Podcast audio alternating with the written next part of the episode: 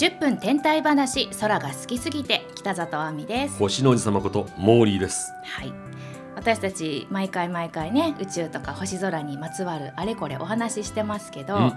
なんかたまにこれってどうなのって、まあ、例えばですけど惑星があの成立する時たまにあるじゃないですか。グランドクラスって言いますけど、地球の重力がなくなるって本当みたいな感じで聞かれることあるんですよ。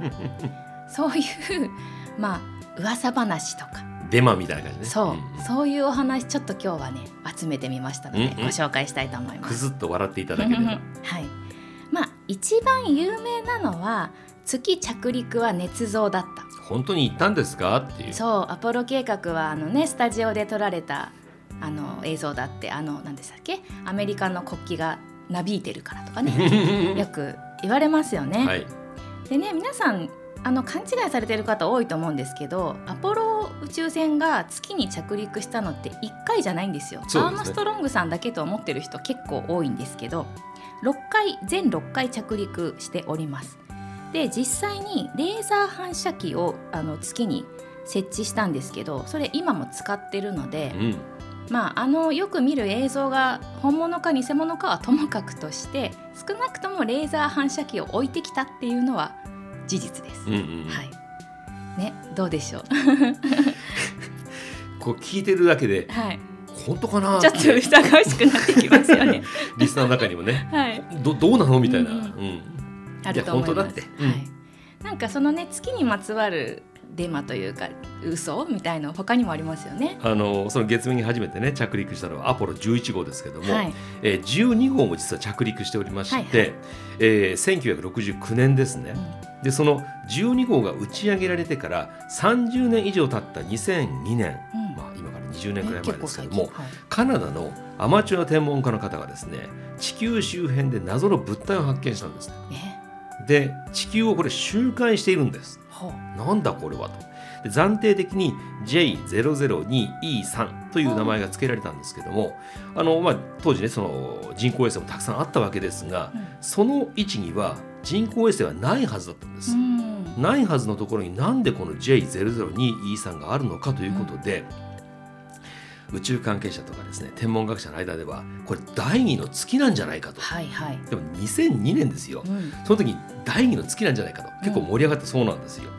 でよくよく調べてみると月じゃなかったんですね。うん。それがさっきアポロ12号の話をしましたがアポロ12号に使われたサターンロケットの一部であることが判明したんです。やだ。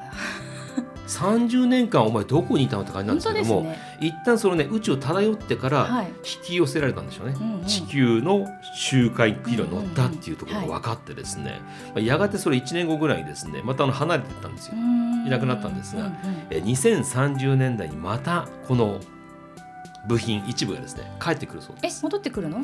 それ捕まえた方がいいんじゃないですか？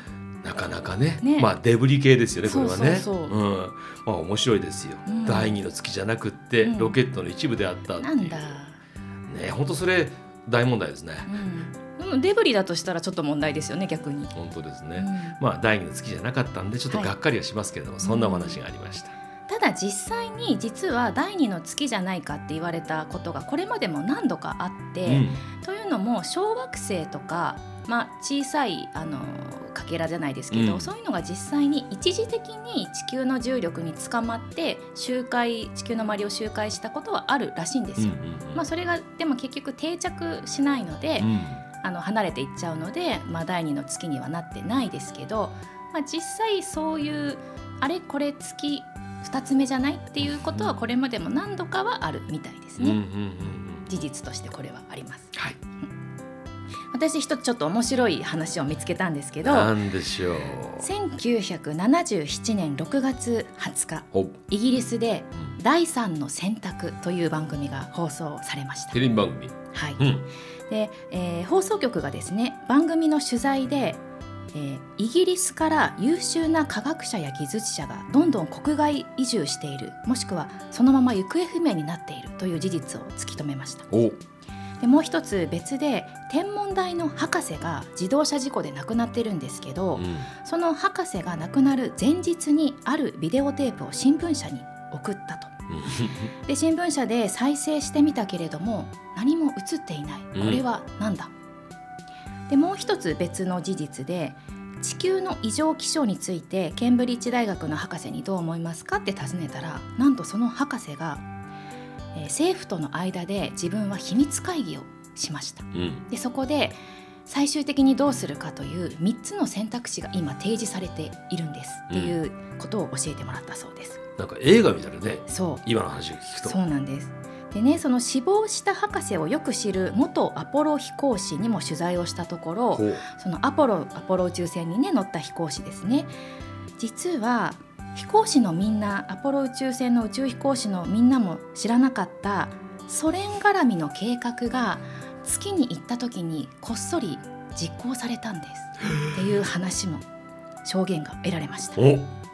でそれをまた、えー、全部持ってまたさっきのケンブリッジ大学の博士に環境汚染について話を聞いたところ実はその秘密会議で話された3つ選択肢がありましたけどもう1つ決定していると地球に住めなくなるのは間違いない、うん、そこで優秀な人だけ選んで火星に移住するという3番目の選択肢が決定しました。ノアの箱舟みたい。そう。それでアメリカとソ連はそれをもう実行するのに協力していますという話だったんですね。怖い怖い。そういう映画なんだねって聞きたくなるもんね、うん、そう。であのさっき亡くなった自動車事故で亡くなった天文台の博士ビデオテープを送ったって言いましたが、うん、そのビデオテープを NASA の暗号解読装置を使って再生したところ1962年アメリカとソ連が協力した無人探査機が火星に着陸した映像だったんです。で実はこれマリナー4号が着陸する2年も前なんですね。うんうん、でその映像にはなんと火星には十分な空気があること、うん、そして謎の生物と接触している様子が映っていたそうです。3回目だけどさこれ映画でしょ？みたいな感じよね。実はドキュメンタリーまあもち偽物のね、エイプリルフールに合わせて制作されたドキュメンタリーだったらしいんですけど、まあ、さっき6月20日に放送されたって言ったじゃないですか、うん。うん、エイプリルフールの日のテレビ枠取れなかったんですね 放送枠。ここら辺もちょっとね笑える要素ですけどもね。そう。でだけど6月20日に放送しちゃったもんだからしかもドキュメンタリーだの、うん、だけどあのすごくいい感じにねあの事実であるかのように編集されてるからもう見た人みんな信じちゃってテレビ局に問い合わせが殺到したそうです。でもそれ見て人は何をこうしようと思うんだろうか。じゃあ早く宇宙に行かなきゃみたいな？いや自分は選ばれるんですかとか選ばれる基準はあるんですかとか自分ねその政府はイギリス政府は私たちを見捨てるんですかとかそういう話だと思いますよ。1977年、うん、わはいでこれ実は日本でもね放送されたことがあるらしいんですよ。